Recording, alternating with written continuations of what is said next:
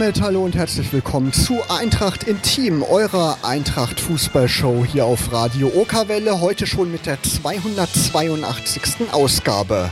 Am Mikrofon begrüßen euch Markus Hörster und Henrike Heu.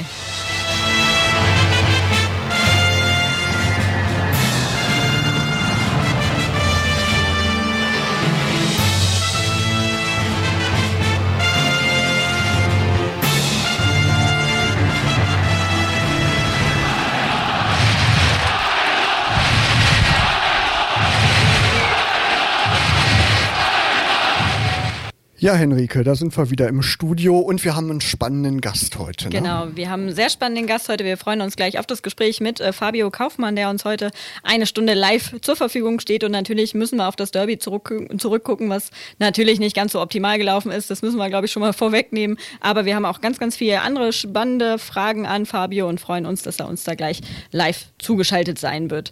Aber es ist ja auch aus anderen Gründen noch ein ganz spannender Tag heute für die Eintracht. Erzähl mal. Ja, wir haben ja schon im Dezember in der Sendung mit Peter Vollmann haben wir ja schon 125 Jahre Eintracht Braunschweig gefeiert. 15. Dezember wurde ja die Eintracht gegründet und irgendwann musste dann ja auch mal das erste Eintracht-Spiel stattfinden. Und das war heute am 9. Februar vor 125 Jahren, also am 9. Februar 1896. Und gespielt hat der damalige Fußball- und Cricket-Club Eintracht gegen die Fußballabteilung des MTV Braunschweig und das Ergebnis 5 zu 0. Also so konnte doch die Eintracht-Geschichte beginnen. Und den MTV gibt es natürlich immer noch, wurde 1847 gegründet und ist der älteste und größte Sportverein in Braunschweig. Also wirklich wieder ein toller Anlass. Wir haben es nicht geplant und heute wieder passend eine Ausgabe von Eintracht Intim. Ja, und Fabio Kaufmann, der hat ja auch italienische Wurzeln und deswegen wollen wir euch auch so ein bisschen einstimmen in das italienische Lebensgefühl heute Abend hier in unserer Sendung und haben Musik ausgewählt zusammen mit Fabio von Eros Ramazzotti. Forco, Nel Forco. Viel Spaß. Unser heutiger Interviewpartner, der kam im Sommer 2020 vom Ligakonkurrenten den Würzburger Kickers an die Oka. Seitdem ist er eine feste Größe im Team von Daniel Meyer und konnte auch schon mit vier Treffern zeigen, dass er definitiv weiß, wo das Tor steht. Wir freuen uns auf das Gespräch mit Fabio Kaufmann. Hallo Fabio, schön, dass du uns jetzt zugeschaltet bist. Hallo, guten Abend an alle. Schön, dass du da bist. Genau, erzähl mal, Fabio, wo Freut erreichen mich. wir dich denn jetzt gerade? Also ich sitze äh, ganz unspektakulär in Zeiten von Corona zu Hause an meinem Tisch und äh, habe mir gerade noch ein kleinen Espresso rausgelassen und äh, ja, bin ganz entspannt zu Hause.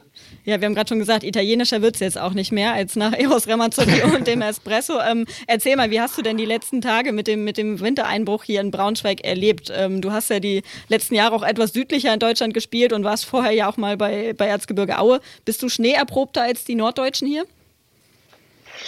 Ähm, ja, ich würde sagen, ähm, äh, bei mir auf der Ostalb, ich bin zwar aus dem Süden, ähm, aber auf der Ostalb liegt auch ganz schön viel Schnee und oft Schnee. Ähm, muss sagen, ich äh, war natürlich trotzdem schockiert. Also so habe ich es jetzt auch noch nicht erlebt und äh, auch so viel Chaos auf den Straßen. Ähm, bin froh, dass ich das Haus nicht verlassen musste, außer zum Training. Und äh, ja, ich hoffe, dass da alle ja, in Braunschweig und um Braunschweig herum da heil zur Arbeit und wieder nach Hause kommen. Ja, das, das hoffen wir natürlich definitiv auch. Wir haben eben schon gehört, du bist, ähm, du hast italienische Wurzeln. Wie ist das so generell bei dir? Bist du eher ein Winter- oder eher ein Sommertyp?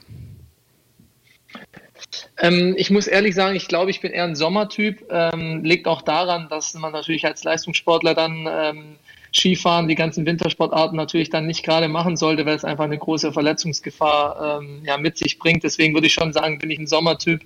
Ähm, aber ich glaube, nach dem Fußball bin ich auch mal wieder froh, wenn ich mal wieder Skifahren äh, gehen kann.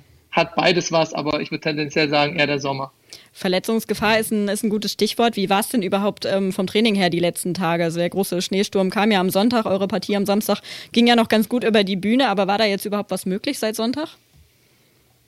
Äh, ja, also wir haben ähm, in einem ja, Soccer Five heißt es, glaube ich, haben wir überdacht jetzt äh, trainiert äh, heute ähm, und ich glaube, wie auch schon über die sozialen Netzwerke ein äh, bisschen ähm, alle mitbekommen haben, hat die Geschäftsstelle ja sogar unseren Platz geräumt. Also hier wird alles versucht. Äh, ich bin mal gespannt, ob wir morgen auf den Platz können.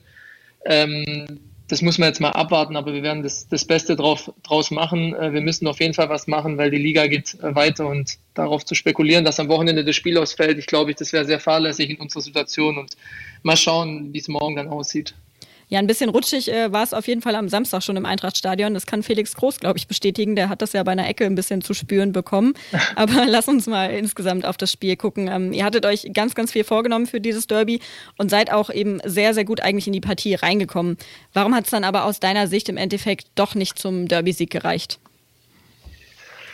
Ja, also so viel über die Vergangenheit will ich eigentlich gar nicht sagen, aber das, das letzte Derby, wo wir ähm, ja, in Hannover da verloren haben, das hat natürlich auch uns ähm, nicht kalt gelassen und hat uns auch ein bisschen äh, mit, äh, mitverfolgt und das wollten wir auf jeden Fall revidieren. Äh, wir wollten äh, ja nicht nur den Leuten, sondern auch den Fans ja einfach ähm, ja, zeigen, dass wir das da was gut zu machen haben. Und ich finde, ähm, wie gerade schon angesprochen, die haben das, glaube ich, am Anfang sehr gut gemacht, äh, sind auch verdient an den Führungen gegangen, müssen dann vielleicht sogar auch dann das zweite Tor machen, ähm, um dann, sag ich mal, Hannover noch mehr unter Druck zu setzen. Und ja, wenn du dann natürlich, auch wenn es leider nicht so viele hören, gerne hören, äh, dann gegen so eine Mannschaft spielst wie Hannover, die eben sehr gute individuelle Qualität hat, musst du halt 90 Minuten hellwach sein. Ähm, du musst das Moment, Momentum immer, ähm, ja, sag ich mal, immer greifbar haben und wir haben uns mehr oder weniger in zwei Minuten dann so ein bisschen, ja, das Spiel wegnehmen lassen und ähm, haben es dann nicht mehr geschafft, äh, sag ich mal, da zum Ausgleich oder das Spiel zu drehen.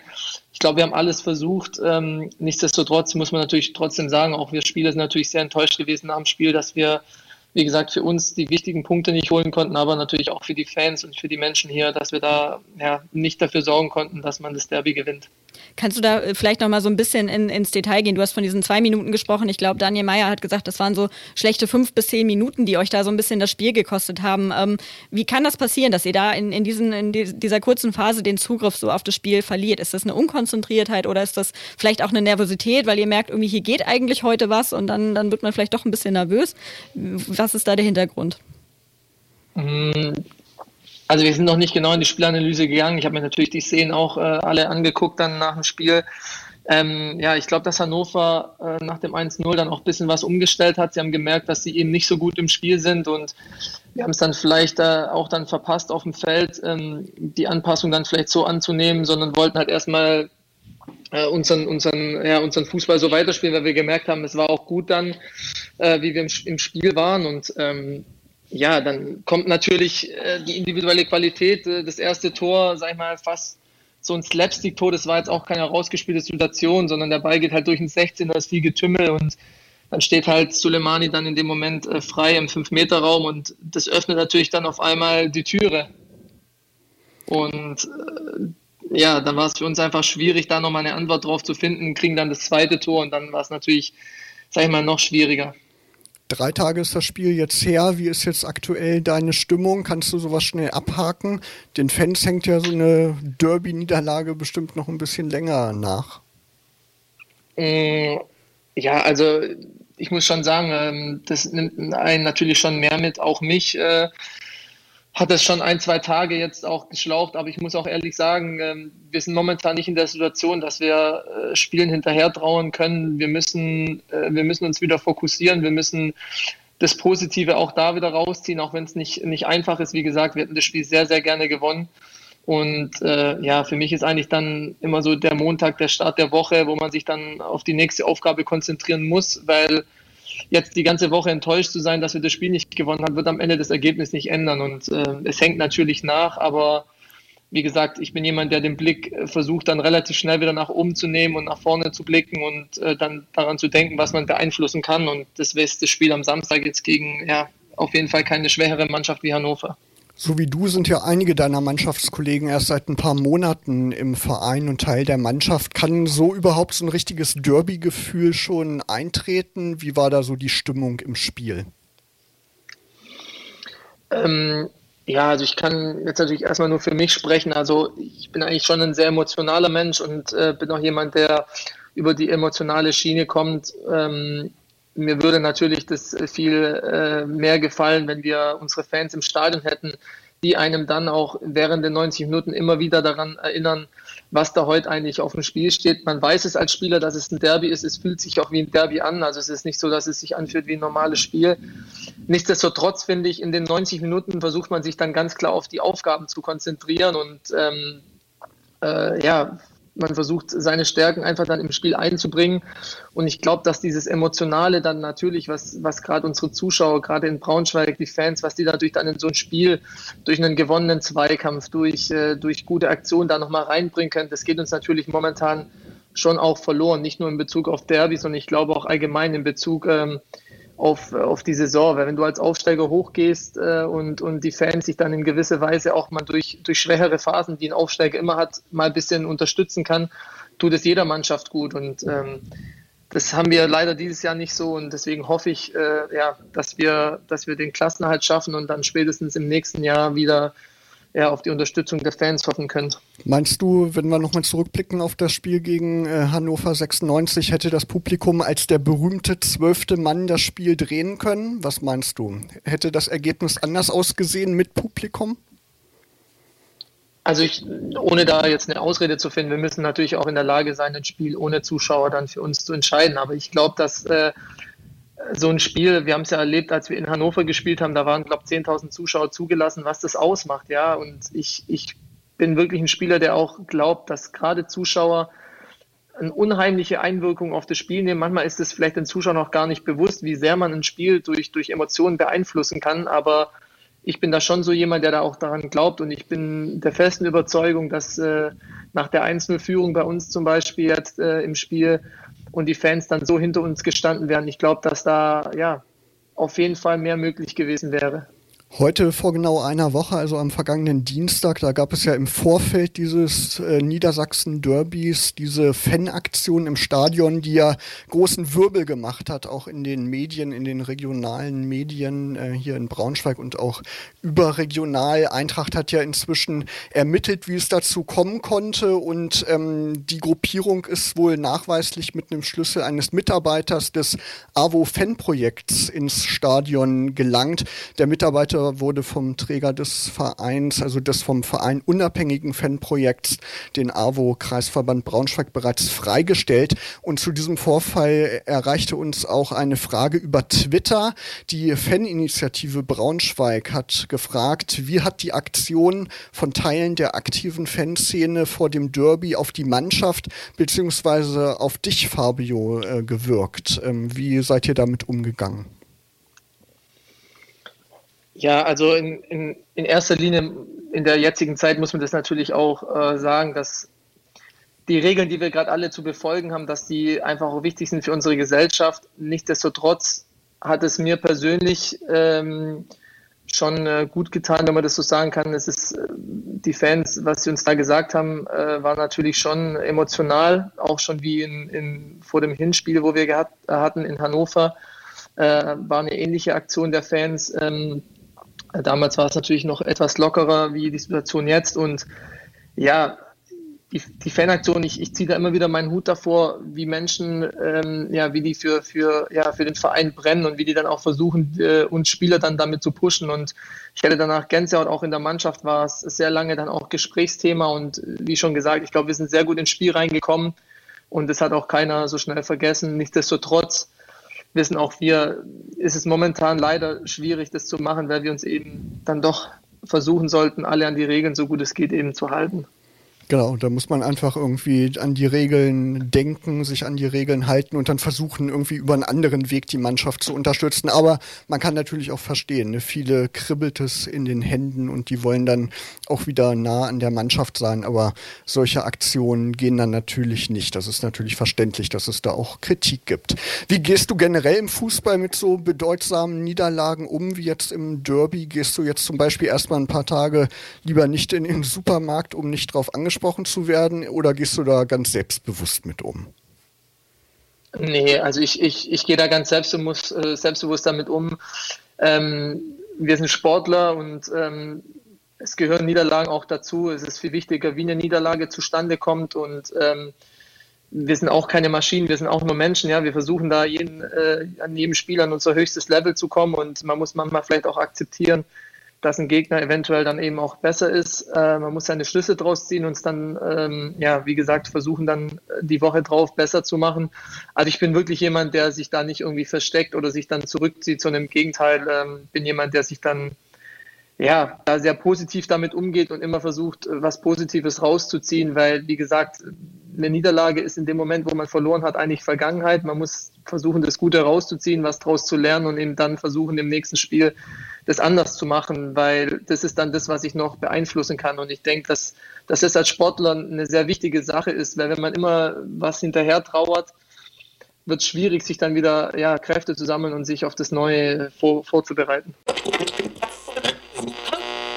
Fabio Kaufmann ist uns live zugeschaltet und wir wollen natürlich einmal auch auf den aktuellen Saisonverlauf und auf den aktuellen Stand gucken. Und da sehen wir leider, dass sie aktuell nach diesem Spieltag auf Tabellenplatz 17 steht. Und ich glaube auch der aller, allerletzte hat jetzt mitbekommen, dass das für die Eintracht eine richtig harte Rückrunde wird, um am Ende dann in der Liga zu bleiben und das Ziel zu erreichen. Ähm, Fabio, was meinst du, wie realistisch ist die Chance, dass sie am Ende mindestens auf Platz 15 steht? Ja, also wenn ich jetzt hier sitzen würde und sagen würde, die Chance ist nicht hoch, äh, dann hätte ich meinen mein, äh, ja, mein Beruf verfehlt. Also ich, ich bin der festen Überzeugung, dass wir, dass wir die Klasse halten. Und ähm, auch wenn natürlich die momentane Situation ähm, auf der Tabelle nicht so gut aussieht, aber ich vergleiche es ein bisschen mit der Situation, die ich letztes Jahr mit Würzburg hatte. Äh, wir waren nie auf einem Aufstiegsplatz, die ganze Saison nicht, bis am vorletzten Spieltag dann.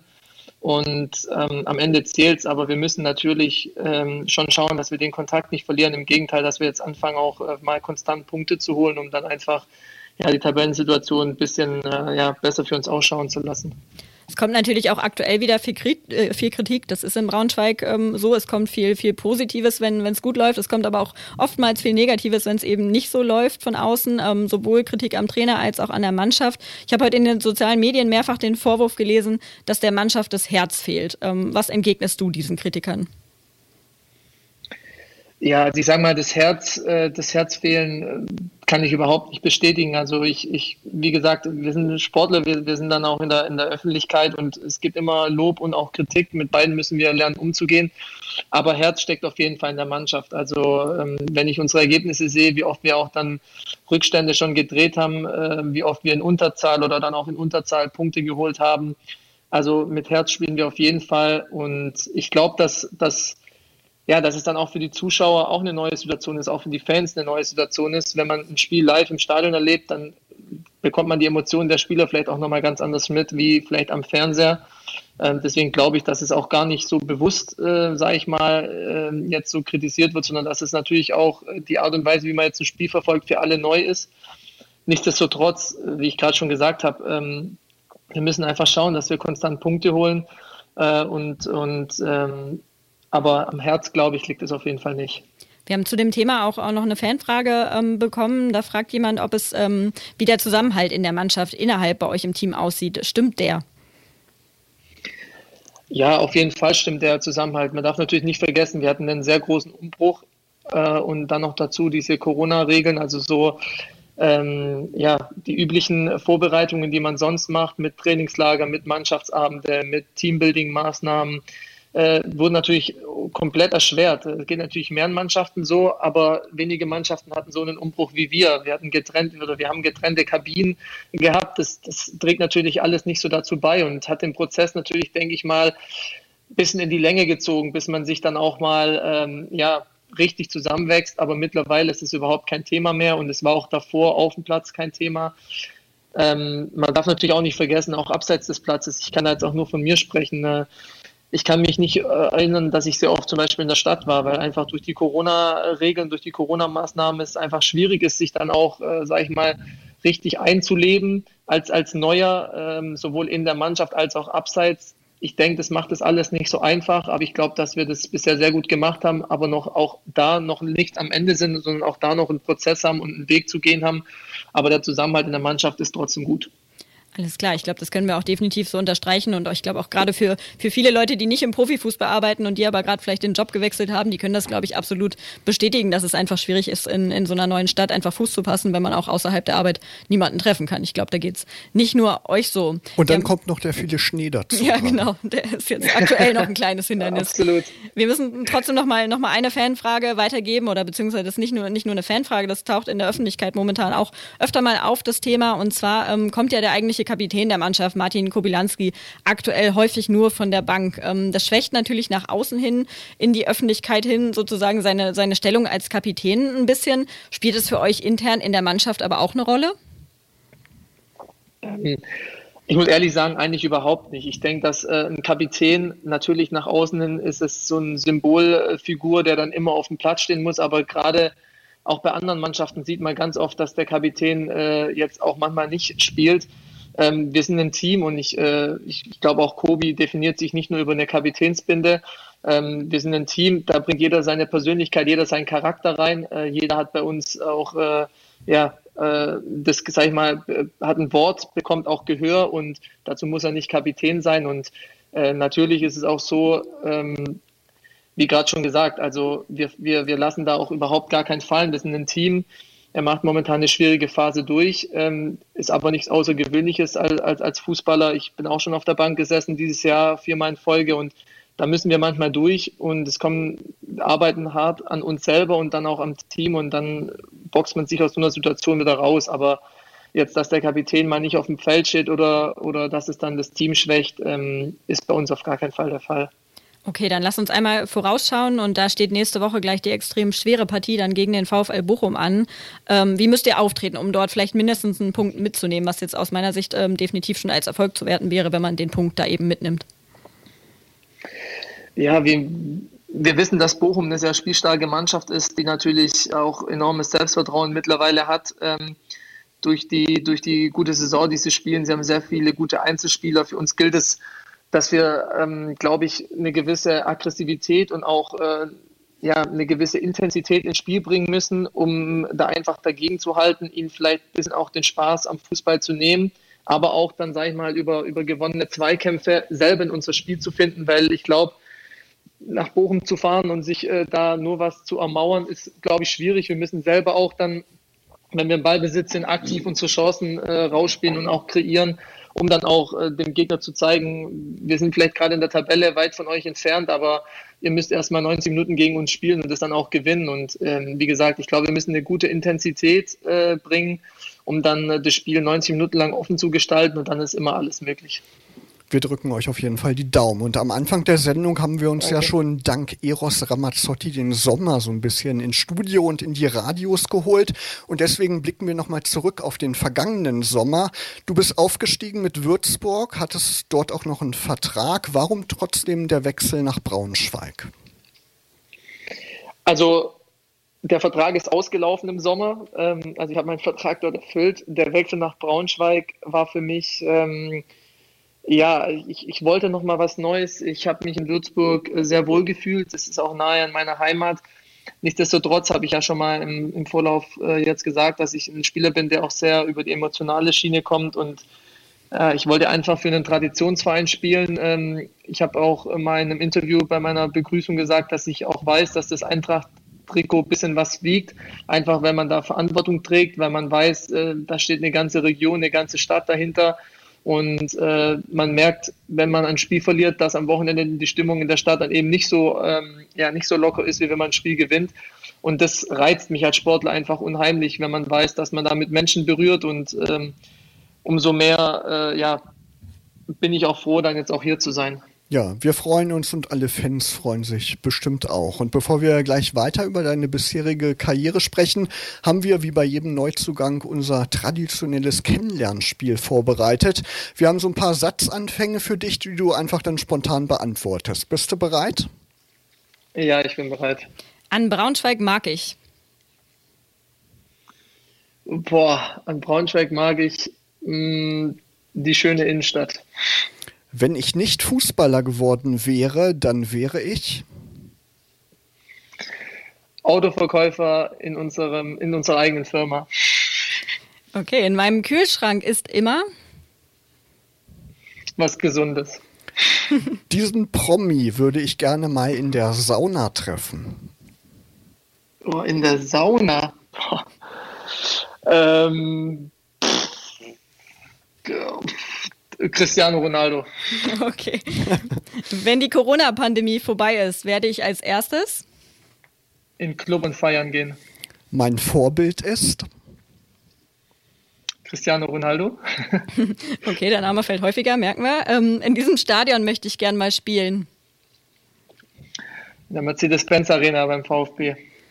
Bei einer EM oder WM halte ich zu Deutschland. Und fast geschafft. Meine beste Eigenschaft ist. Äh, ich glaube, meine, meine Herzlichkeit. okay, perfekt. Wie gesagt, wir wollen nochmal auf deine Karriereanfänge schauen und da ist vor allem ein Verein zu nennen, der VfR Aalen. Erzähl mal, warum es wahrscheinlich undenkbar war, dass du woanders mit dem Fußballspielen anfängst. Der Großvater war in den 70er Jahren Manager im Verein, Vater war Spieler in der zweiten Mannschaft. Also da musstest du, glaube ich, der Nachfolger werden sozusagen, oder? Ja, das war eigentlich äh, in Stein gemeißelt. Da gab es auch nie eine Diskussion und bin ich auch äh, ja, stolz äh, drüber. Damals war ja der VfR, als ich dann noch angefangen habe, in der Regionalliga, das war dann die damalige dritte Liga, die wurde dann ja eingleisig, dann waren sie lang dritte Liga und dann auch zweite Liga, hat mich auch sehr gefreut, dass ich als, glaube der einzigste oder einer der ganz wenigen Jugendspieler dann auch für den VfR dann in der zweiten Bundesliga spielen durfte und ähm, ja, wie gesagt, der Weg war geebnet und vor den Toren von, meinem, von unserem, ja, wir wohnen in Dewang, das ist so eine kleine, kleine Vorstadt oder Vordorf von Aalen und war dann auch äh, die einfachste, sag ich mal, die einfachste und die schönste äh, Variante dann beim VfV seine ganze Jugend zu verbringen. Wann und wie hast du dann irgendwann gemerkt, dass das was werden könnte mit einer Profikarriere?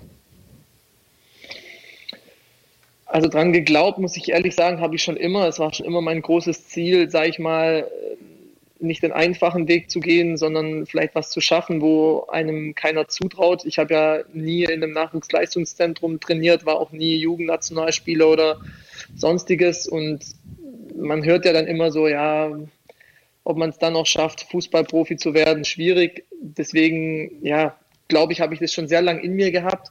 Und als ich dann äh, in der A-Jugend nach Ulm gewechselt bin und da Bundesliga gespielt habe, habe ich gemerkt, okay, die Jungs in den Leistungszentren sind nicht so weit von mir entfernt, äh, haben vielleicht vieles einfacher, aber ich kann, ja, wenn ich fleißig an mir arbeite, das aufholen und, und dann habe ich schon auch ganz intensiv dran geglaubt und dran gearbeitet, dass ich das schaffe und war dann natürlich ja, sehr glücklich, dass ich dann ja, relativ schnell den Weg in den Profibereich dann gefunden habe.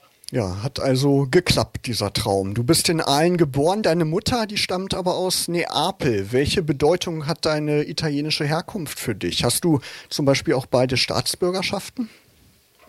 Ja, ich habe beide Staatsbürgerschaften. Ich spreche auch beide Sprachen. Ähm, und ja, also es hat eine sehr große Bedeutung für mich, weil ich ehrlich sagen muss, ich ertappe mich manchmal selber im Alltag, dass ich äh, äh, ja, äh, Italiener bin und bin da auch sehr stolz drauf. Ähm, ich glaube auch gerade meine Art, wie ich Fußball spiele, ähm, ja, das Emotionale, das ist, glaube ich, schon die italienische Seite in mir, das italienische Temperament. Und wie gesagt, ich bin da sehr stolz drauf und auch sehr froh, ähm, dass ich darüber, ja, dass man mir das auch ansieht, dass ich Italiener bin. Und wie gesagt, es macht mich sehr stolz. Du hast ja noch Familie auch in Italien. Bist du regelmäßig dort, um die zu besuchen? Ja, ich, ich bin schon sehr regelmäßig dort. Ich habe natürlich auch äh, mit äh, ja, Handy und WhatsApp und FaceTime-Anrufen immer Kontakt. Ähm, in den letzten Jahren war ich nicht mehr so oft unten, weil einfach das natürlich durch den Spielplan nicht ganz einfach ist, äh, dann Zeit zu finden. Aber ich gucke schon, dass ich alle zwei, drei Jahre mindestens runterkomme. Am Anfang war es eigentlich jährlich, da waren wir jedes Jahr in den Sommerferien und ja, hoffe, dass ich den Kontakt dann äh, nach dem Fußball wieder intensiver ja, aufbauen kann. Würdest du denn gerne auch mal für eine italienische Mannschaft spielen in deiner aktiven Karriere? Ähm, ich sage mal so, ich, ich würde niemals nie sagen, es wäre natürlich auch eine schöne Erfahrung für mich, dann auch vielleicht an, dort auch mal Fußball zu spielen. Aber man muss natürlich schon auch sagen, also so eine gute Liga wie in Deutschland, äh, ab, also mal von der Qualität des Spiels, aber auch von, von den Stadien, von der Infrastruktur, von den Gegebenheiten, gibt es eigentlich keinen Grund, sage ich mal, äh, nach Italien zu wechseln. Aber ich sehe sowas auch immer ein bisschen äh, ja, als, als Adventure, sage ich mal. Und ähm, ich sage niemals nie, wenn, wenn da was Passendes kommen sollte, würde ich es mir auf jeden Fall überlegen. Ihr hört Eintracht Intim und mit Fabio Kaufmann haben wir ja gerade über seine italienische Herkunft gesprochen und in Italien war es ja gerade zu Beginn der Corona-Pandemie sehr schlimm. Du hast letztes Jahr mit einem sehr bewegenden Appell bundesweit in den Medien für Aufmerksamkeit gesorgt, hast ja so ein Video aufgenommen. Warum war dir das wichtig, dich da an die Menschen hier in Deutschland zu wenden? Ja, mir war es äh, einfach sehr wichtig, weil äh, ja, mein Cousin in Mailand Krankenpfleger ist und wie ich vorher schon gesagt habe, bin ich auch ab und zu mit ihm äh, natürlich im Austausch und wo wir in Deutschland das alles noch, sage ich mal, ein bisschen auf die leichte Schulter genommen haben. Sehr am Anfang hat er immer wieder schon gesagt, wie schlimm bei ihm die Situation einfach ist und dass wir das auf gar keinen Fall unterschätzen sollen. Und das hat sich ja dann im Endeffekt bei uns zum Glück nicht so ähm, ja, bewahrheitet in dieser Dramaturgie, sage ich jetzt mal, wie es in Italien war. Aber mir war es einfach wichtig, da dann äh, die, die, die Reichweite, die ich dann auch habe, sie ist zwar nicht so groß, aber trotzdem die Reichweite zu nutzen, um, um einfach äh, aufmerksam darauf zu machen, ähm, ja, dass das in einem ja, Nachbarland von uns eigentlich äh, ein bisschen Land unter ist und da die Situation wirklich sehr, sehr schwierig war. Und ja, gefüllt dann, sag ich mal, mit den Worten und mit den Emotionen von meinem Cousin hat mich das sehr getoucht und mir war es dann einfach wichtig, äh, das ähm, ja, an die Leute weiterzugeben. Ja, ganz, ganz wichtig, glaube ich, dass ihr da eure Öffentlichkeit, die ihr ja eben habt, auch diese Reichweite für sowas eben auch nutzt. Ähm, wie kommst du selbst mit diesem mehr oder weniger dauerhaften Lockdown-Zustand, den wir jetzt so seit November, Dezember haben, zurecht? Also gerade in einer dunklen Jahreszeit ist es ja für viele Menschen auch irgendwie psychisch noch eine enorme Belastung. Mm. Ja, also ich bin grundsätzlich schon ein Mensch, der, äh, ich sage immer, ich bin eigentlich ein Lebemensch, äh, der gerne draußen ist, der gerne unter Leuten ist, unter Menschen ist. Das ist natürlich äh, sehr, sehr schwierig momentan. Ähm, man darf aber nicht vergessen, ähm, wir müssen dankbar sein, dass, dass wir gesund sind, dass wir ja die Problematik einigermaßen unter Kontrolle haben. Und ähm, ja, ich habe zum Glück einen Job, wo ich trotzdem an der frischen Luft bin, wo ich trotzdem meinem Job überhaupt nachgehen darf und äh, meine Leidenschaft ausleben darf. Und ähm, es ist eine schwierige Zeit, die ist es aber für alle. Und ich denke, es ist Licht am Ende des Tunnels und hoffe, dass wir bald äh, ja, wieder zu unserem gewohnten, ja, zu unseren Gewohnheiten zurück, äh, zurückkehren können, können weil ähm, ich glaube, unsere Gesellschaft ähm, merkt gerade, dass ähm, so wie das davor war, die Selbstverständlichkeit, die wir hatten, ein bisschen verloren gegangen ist. Und ich hoffe, dass viele Leute das dann auch zu schätzen wissen, wenn man es wieder zurückbekommt. Ähm, das dann auch ja, ausnutzen und wie gesagt, ein bisschen mit offeneren Augen durch die Gesellschaft gehen und äh, ja, einfach Spaß am Leben haben. Ja, da können wir uns, glaube ich, deinen, deinen Wünschen nur, nur anschließen. Auf jeden absolut. Fall.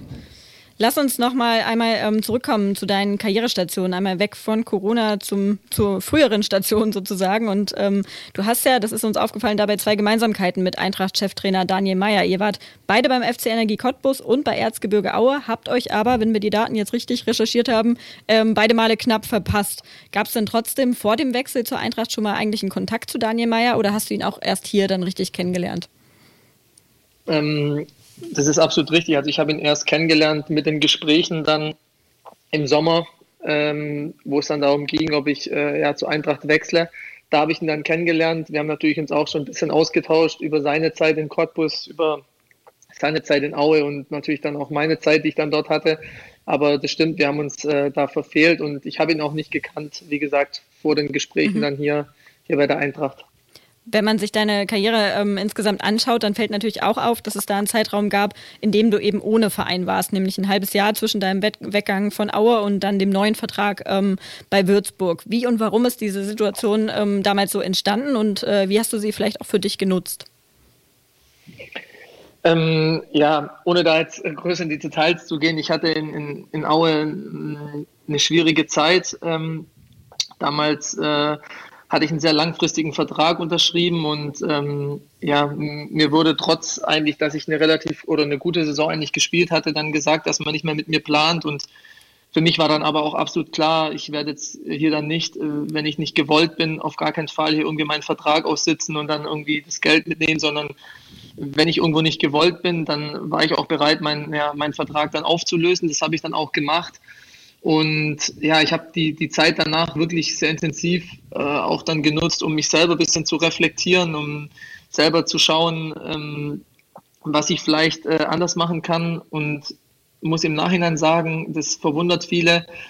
Es ist, glaube ich, die interessanteste und vielleicht auch die spannendste Zeit gewesen in meiner, in meiner ja, Fußballerlaufbahn, obwohl ich da kein Fußball gespielt habe, weil man so viel über sich selber, weil ich so viel über mich selber kennengelernt habe und so viel, wie gesagt, äh, mich selber hinterfragt habe. Und ich glaube, das ist auch der Grundstein äh, ja, meines, meines Erfolges, den ich dann jetzt dann auch danach hatte in Würzburg und jetzt dann auch hier.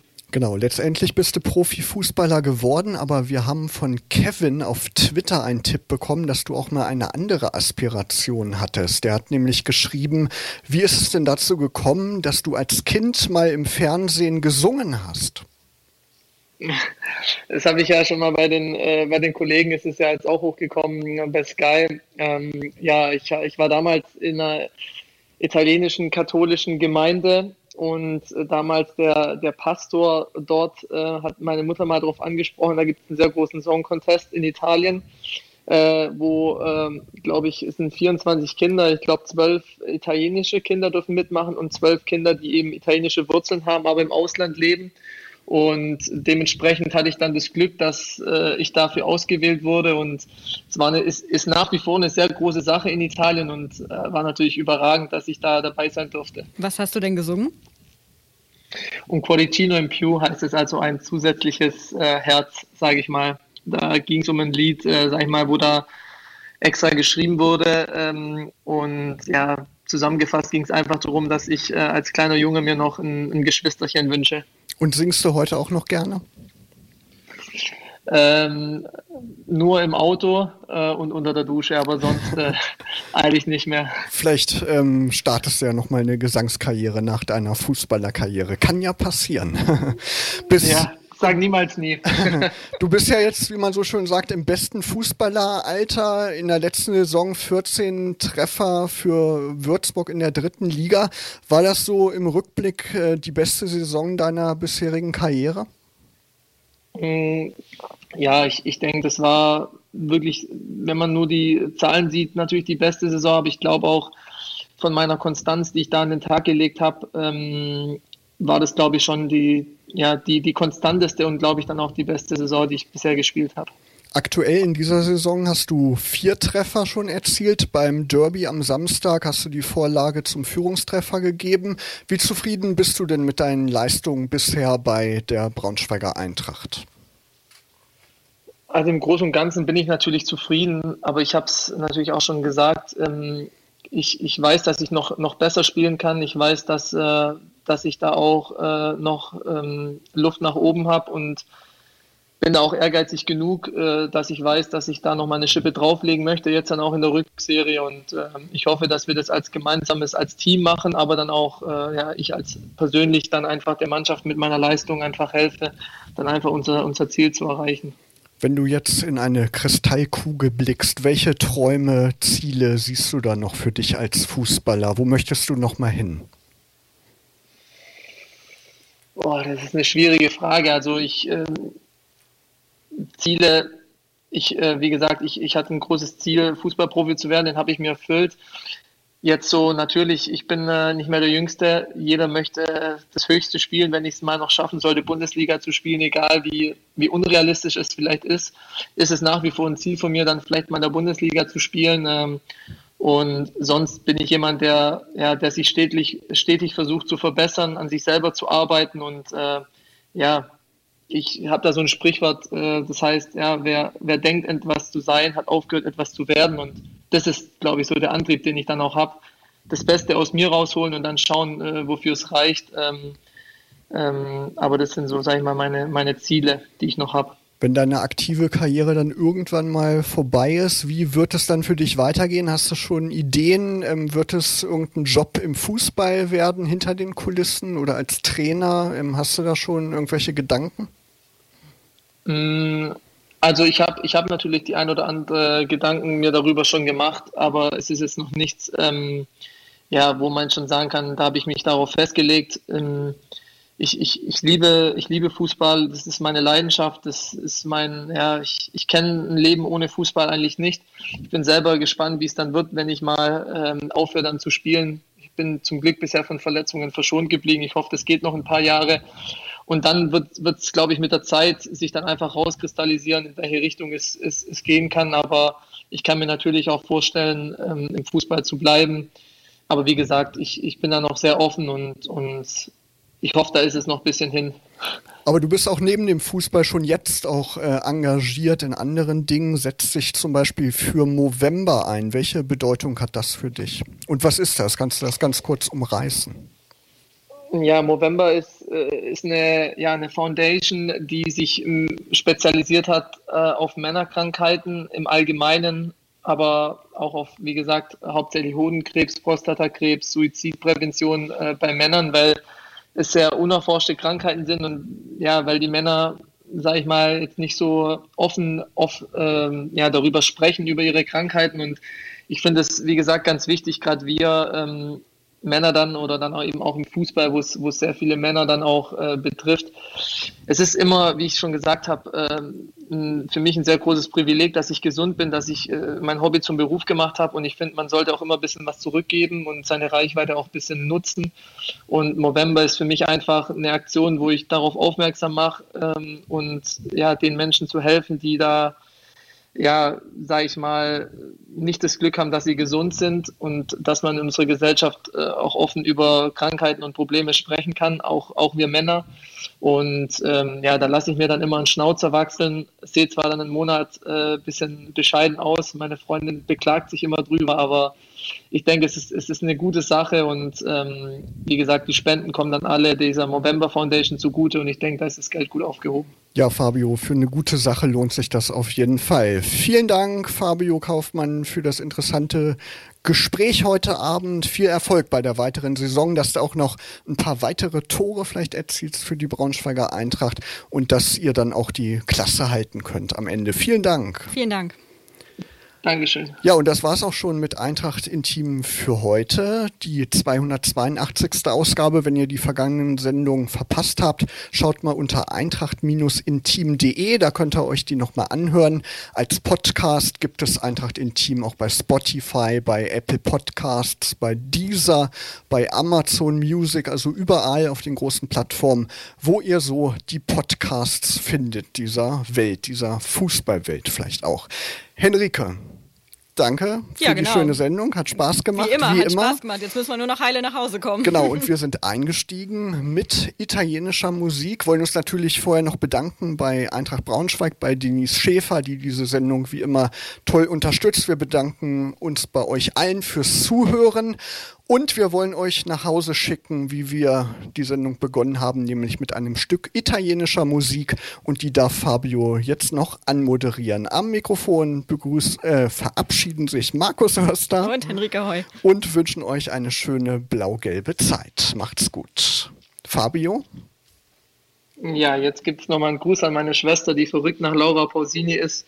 Äh, von Laura Pausini Primavera Anticipada. Viel Spaß. Ciao. Radio Okawelle. Das Radio für die Region Braunschweig.